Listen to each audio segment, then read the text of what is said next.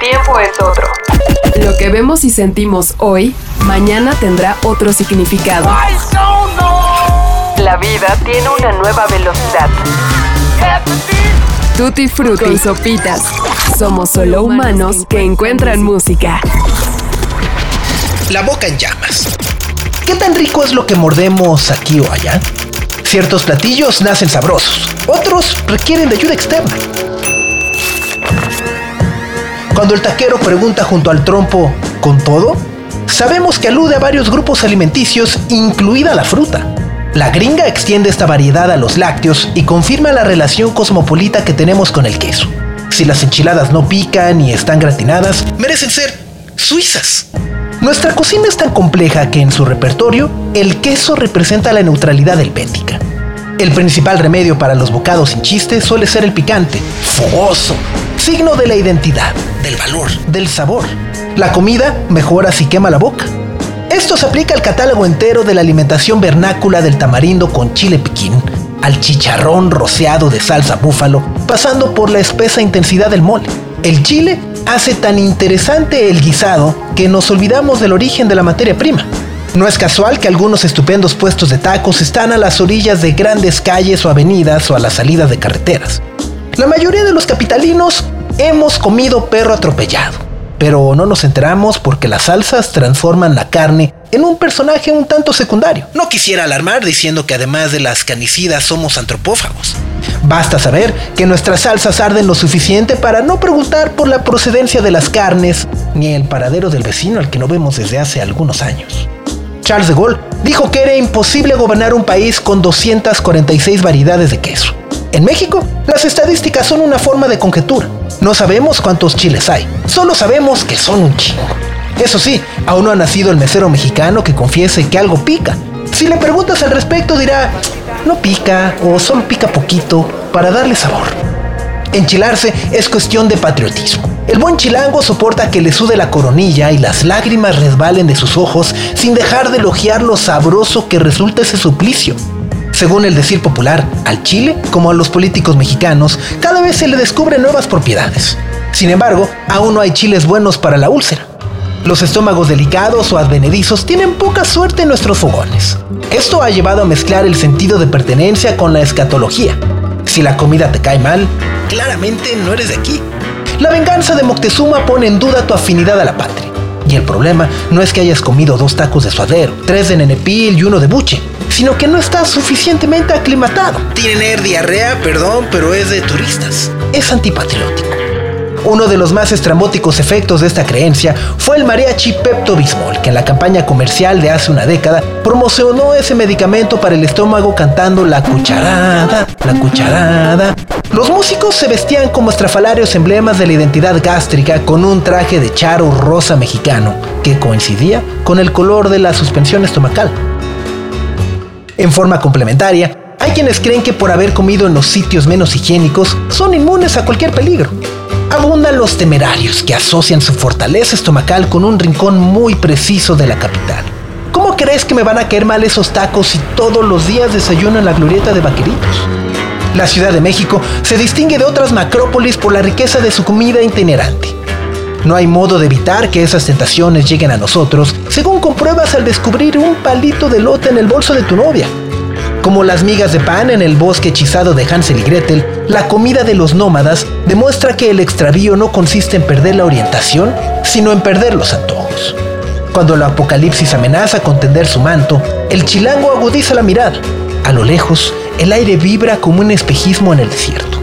No a causa de la temperatura del ambiente, sino de la prometedora presencia del aceite en ebullición.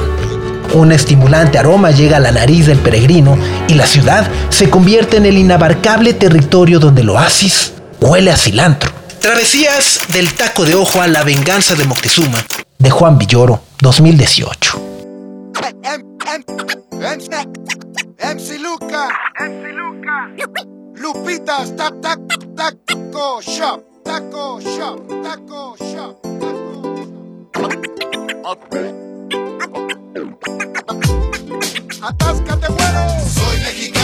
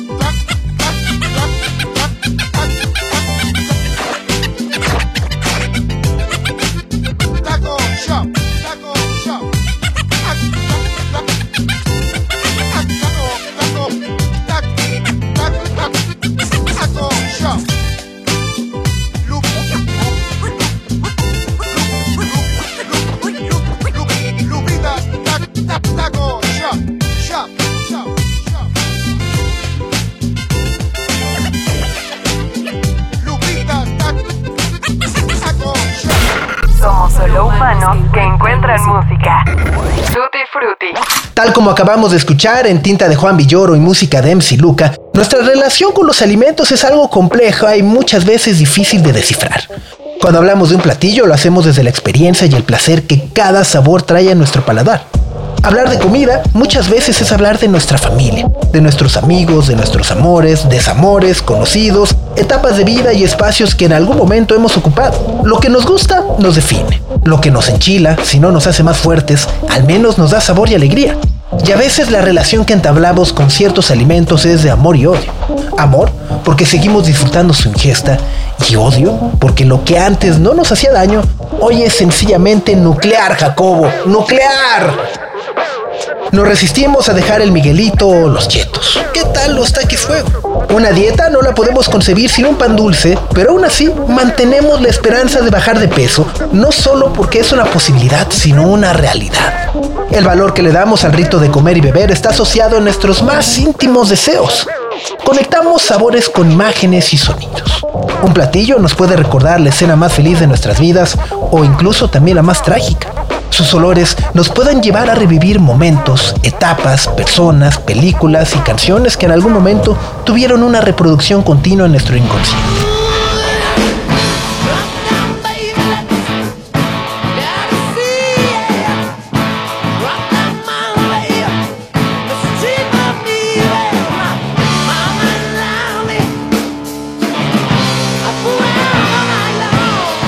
Así que esta semana en Tutti Frutti quisimos hacer una pequeña oda a esa materia que nos mantiene vivos y da felicidad tres veces al día. O bueno, cinco se hacen colaciones. Dos también por hora los que hacen el ayuno intermitente.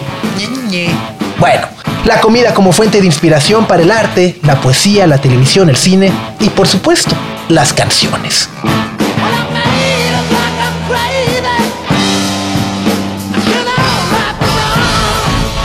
Una era donde decenas y decenas de películas son estrenadas semanalmente tanto en plataformas como en cines, no es muy difícil deducir que cientos de clásicos están en peligro de ser relegados o sencillamente olvidados. Quentin Tarantino es uno de los directores más celebrados e importantes de los últimos 30 años. Sus películas han sido y seguirán siendo obras artísticas que probablemente serán estudiadas hasta el fin de los tiempos. Cada una de sus películas, en mayor o menor medida, gozan de una comedia ilustrada con sangre, tripas, sexo, drogas, pandillas trajeadas, cueros amarillos, flecos y un enfoque en los detalles que aunque hoy muchos nos podrían parecer normales, fueron sumamente novedosos y revolucionarios. Lo que ha hecho Quentin Tarantino con la música, también todos lo sabemos. Es extraordinario e icónico. Bob Fiction, por ejemplo, es una película tan bien escrita que podríamos verla 100 veces y en cada ocasión encontrar algo, algún detalle que nos puede dar un tema de conversación por horas. ¿Cuántas veces han visto una película o una serie y han querido correr a comprar lo que están viendo en la pantalla? ¿Cuántos por aquí sufrimos recientemente el final de Better Call Saul por ese bendito y sabroso rollo de canela del cine? Quentin Tarantino llevó la comida a un nuevo lugar muy especial. Martin Lewis. Vanilla.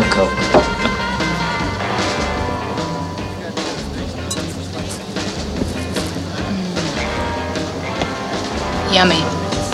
You think I could have a sip of that? Be my guest.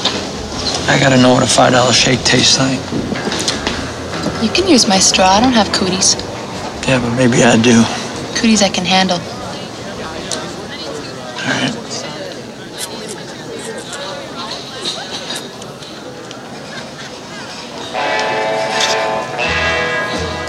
God damn, it's a pretty fucking good milkshake. Told you. I don't know if it was worth five dollars, but it was pretty fucking good. Con Rumble de Linky Ray de fondo, Uma Thurman y John Travolta nos hicieron cuestionarnos. ¿Cuánto debe costar una verdadera y deliciosa malteada de vainilla? ¿Es normal pagar 5 dólares por una? La película crea un mundo en el que las cosas sencillas son las que tienen un mayor valor. La comida es muy importante. Las malteadas y las hamburguesas, en un mundo ideal, nos unen y también nos hacen bailar. Teenage wedding and the old folks wished them well. You could see that Pierre did truly love the mademoiselle. And now the young monsieur and madame have rung the chapel bell. C'est la vie, say the old folks. It goes to show you never can tell. They furnished off an apartment with a two-room robot sale. The coolerator was crammed with TV dinners and ginger ale. But when Pierre found work, the little money coming worked out well. C'est la vie, say the old folks. Goes to show you never can tell.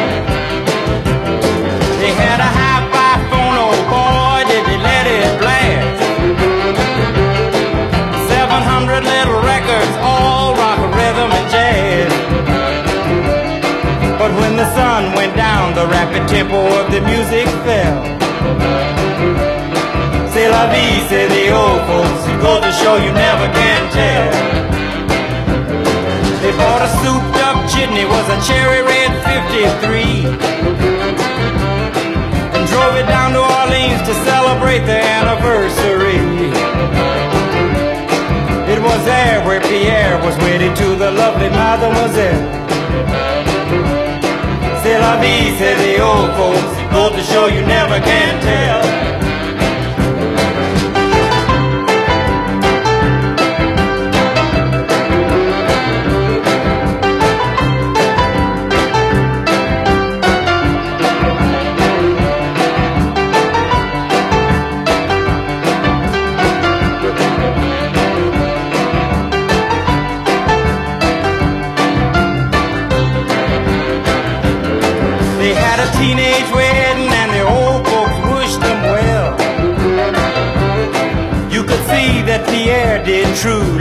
The mademoiselle. And now the young monsieur and madame have rung the chapel bell. C'est la vie, say the old folks. It goes to show you never can tell.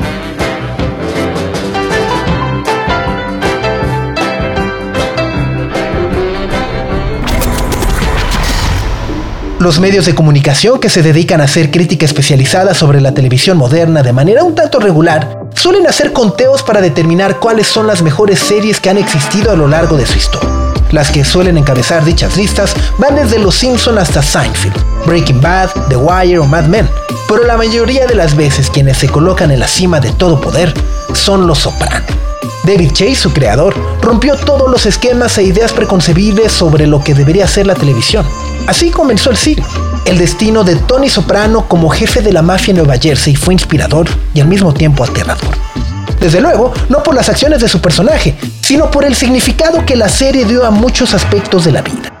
Los Soprano cambiaron al mundo y la televisión a partir de guiones perfectos. Pusieron un estándar narrativo que la televisión tuvo que al menos intentar mantenerlo en los años siguientes. La época dorada de la televisión comenzó cuando los escritores convirtieron todos los elementos humanos y visuales en algo digno de profundizar. Lo que sucedió alrededor de la comida por más de siete temporadas no fue solo una demostración de las costumbres italoamericanas o la idiosincrasia estadounidense. Something wrong, Carm? Just tell me so I know how many steaks to defrost. Tony's not going to make it. Well, if. Yeah, as I was saying, my real concern for Tony. Father, he doesn't give a flying fuck. You know it and I know it, at least for the foreseeable future. Then that's even a bigger reason. He's a sinner, Father. And you come up here and you eat his steaks. Call this an intervention. 'Cause I think you have this MO where you manipulate spiritually thirsty women. And I think a lot of it is tied up with food somehow, as well as the sexual tension game. Desde el principio y hasta el final, Los Soprano plantearon desde los alimentos una historia con siglos de tradición. Tony trama, por ejemplo, sus peores crímenes mientras come platos y más platos de City. Carmela seduce a un cura con sus mejores pastas. Artie Bucco crea temporada tras temporada nuevas formas de seducir a sus comensales en el Vesubio y Jennifer Melfi resuelve sus dilemas con sus mejores prosciutos. En todos los casos y todas las temporadas, llegamos a conocer que es un musadel, un gagabul, un osobuco, un charole o un manigot. Todo lo aparentemente delicioso, sin embargo, es un código para delinquir. La comida en Lo Soprano significa confort y respirar en un lugar seguro, pero también hay un subtexto más profundo y fascinante. El sobrepeso de los italianos está estrechamente ligado a su incapacidad de hablar y resolver las cosas con palabras. Todo se resuelve comiendo. Hmm, Sí, como en México.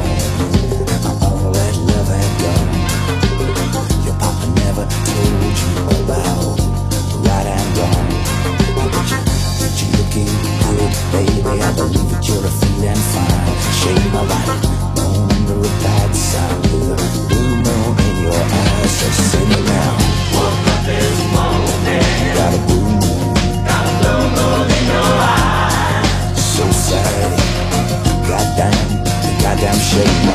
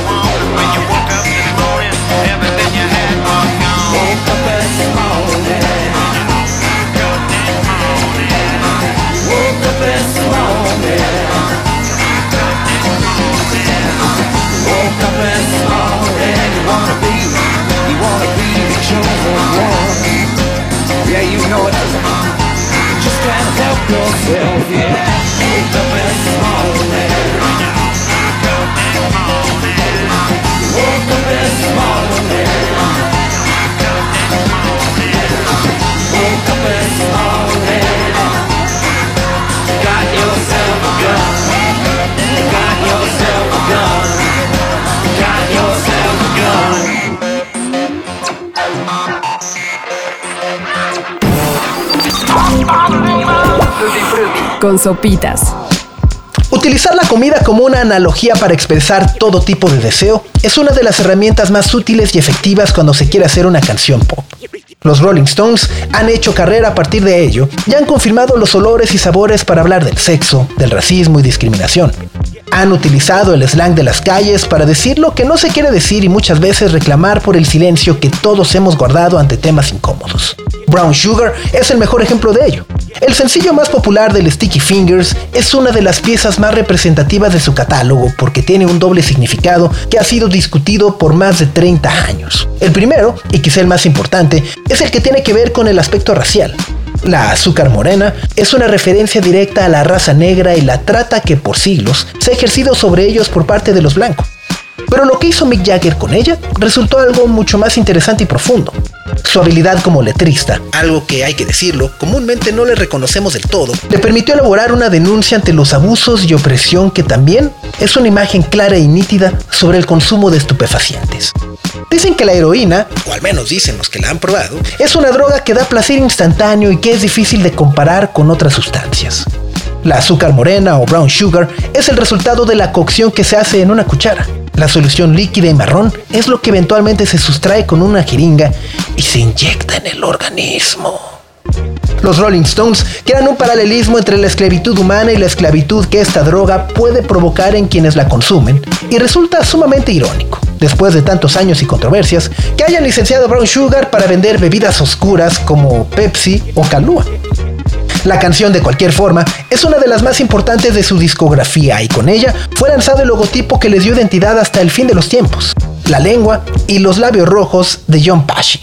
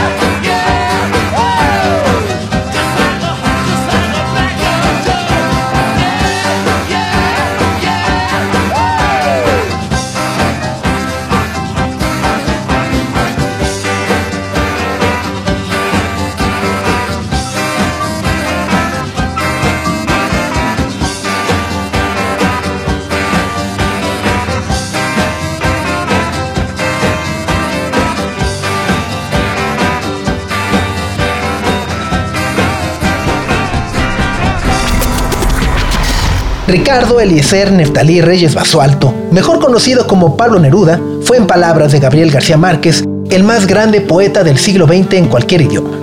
El uso y acomodo que este hombre dio a las palabras ha sido objeto de estudio de miles de personas por casi 100 años. Neruda fue uno de los poetas que desafió cada uno de los sistemas de poder existentes en su natal Chile para crear discursos que despertaran la conciencia social. Escribía estando dentro y fuera de los aparatos gubernamentales porque sólo así podía desentrañar las distintas visiones de una sociedad tan compleja como la suya. Esa apertura y talento de ser parte de todo le permitió entender a su gente y que su gente y todo el mundo lo entendieran a él. Sus poemas hablan del amor más simple y ordinario, de lo que vemos y sentimos todos los días. Escribía todo el tiempo y se obligaba a tomar la pluma cuando el dolor lo acechaba de manera más cruda e insoportable. Pero tenía el talento y paciencia para hacerlo de igual manera cuando aparentemente no sentía nada o solo quería compartir su amor por la comida. ¿Por qué alguien como Pablo Neruda escribiría algo sobre un jitomate? Bueno, pues porque es un objeto perfecto para construir varias metáforas. El tomate, o jitomate como lo conocemos en nuestro país, es un fruto que se ha consumido por siglos en el mundo y que ha sido la base para distintas gastronomías. Pablo Neruda vio en este fruto, quizá, una oportunidad para contarnos el significado de la vida, nacer, crecer o morir. En el caso del tomate, podría ser cortar, cocinarse y comerse, que es su destino. Así nace la oda al tomate. Pablo Neruda describe en cada línea de una a cuatro palabras las travesías o aventuras que este alimento experimenta a lo largo de su vida. Su llegada a una ensalada puede ser un evento sumamente dramático porque es atravesado por un cuchillo. Pero a lo largo de las letras, Neruda pinta la naturaleza de su país y del clima que de este hemisferio norte siempre nos parecerá un tanto extraño. El verano es en diciembre y la mejor época para que el calor y el sol inagotable hagan de la cosecha toda una fiesta. Oda al tomate y la voz es de Jorge Drexler.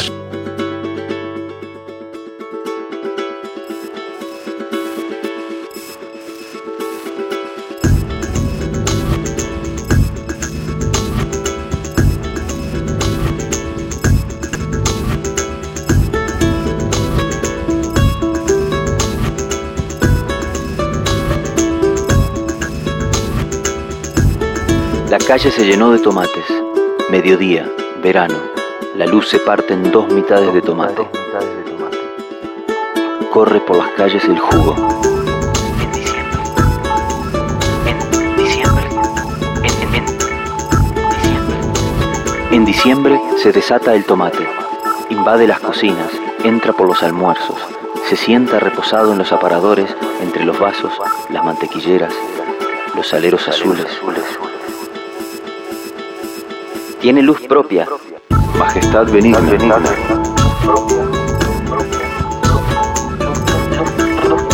Debemos, por desgracia, asesinarlo.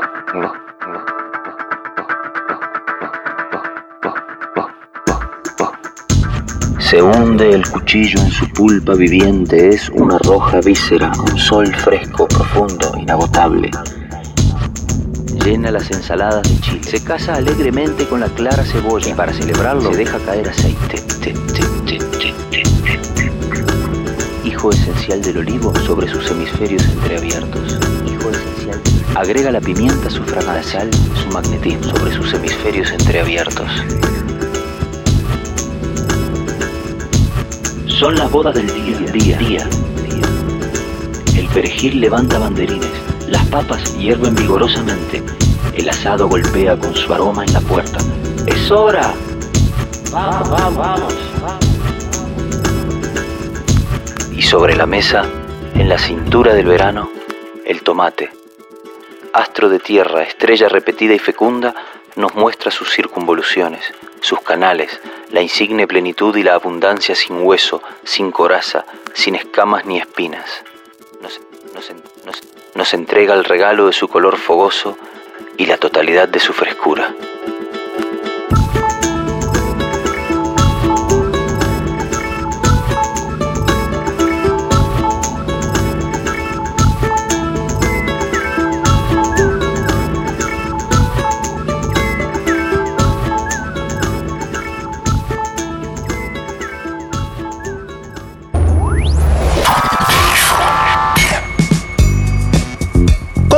En un restaurante, pocas veces nos ponemos a pensar en la enorme cantidad de personas que tienen que coordinarse para que un platillo llegue a nuestra mesa. Notamos desde luego las caras visibles del servicio como los meseros o taqueros, pero nunca interactuamos con toda la cadena. La invisibilización ha traído como consecuencia un olvido y rezago que cada vez se complica más. Los lavaplatos, garroteros, cocineros, productores o proveedores generalmente quedan fuera de las regulaciones y prestaciones de ley porque sus sueldos están determinados por el tamaño y capacidad de cada restaurante que cada vez y con más frecuencia decide contratar a personal de medio tiempo para cubrir necesidades inmediatas. Recientemente hemos conocido historias que hablan de diversos abusos laborales, robos de propinas por parte de los empleadores, descuentos al salario, largas jornadas de trabajo sin pagos de horas extra, cobro de uniformes o simple discriminación al momento de contratar son algunas de las denuncias que se han expuesto en México. Sin embargo, y tristemente, esto no es exclusivo de nuestro país. En Estados Unidos, los empleos que reportan mayores niveles de explotación y desigualdad son precisamente los que están asociados con la industria restaurantera. Pero no nos vamos a poner muy analíticos ni solemnes. Mencionamos esto porque desde su trinchera, una artista ha decidido poner el reflector y dar su atención a esta problemática. Xenia Rubinos brinda su apoyo y expresa la frustración de miles con la música a través de letras poco convencionales, habla de la migración, de guetos, de trabajos mal pagados, la explotación y una alta gastronomía proveniente de la fuerza del trabajo indocumentada. Crea un universo poderoso y brillante. Lo que cada una de estas personas hace para elaborar un alimento, Xenia Rubinos lo reconoce y agradece. A los ignorados les dedica una canción y regala una historia que deseablemente el tiempo y los gobiernos deben regular y corregir. El chef mexicano de Xenia Rubinos en Tutti Frutti.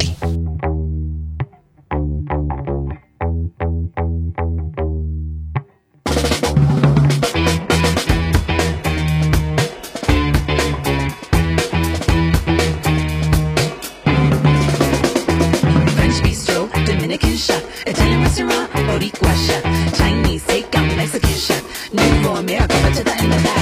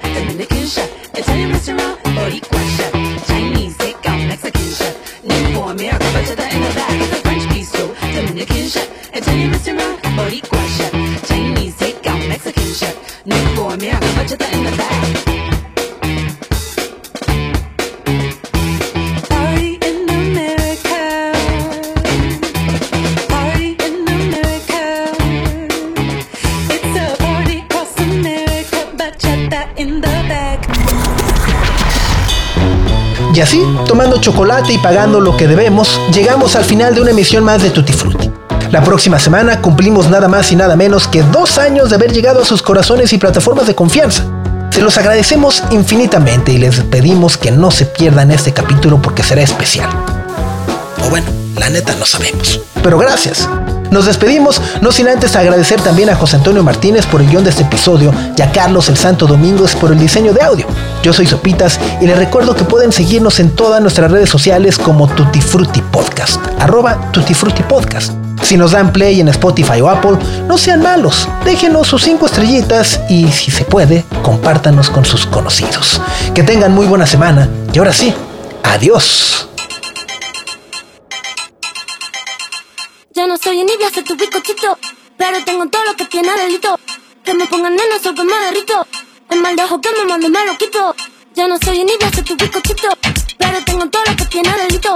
Que me pongan neno, soy que derrito. El mal de ojo que me mando me quito.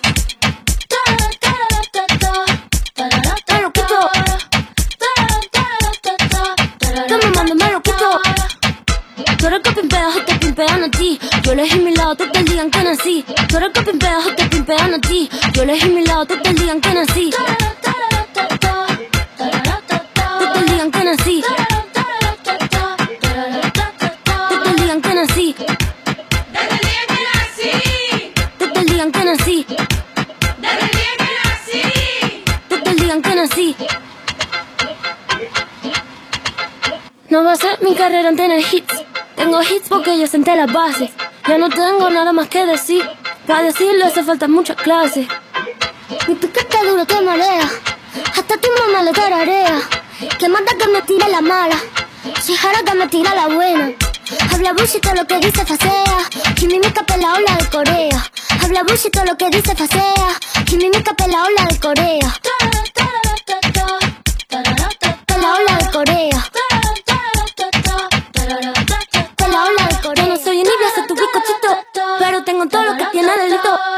Me pongan nena, soy que me derrito. El mal de ojo que me mando me lo quito.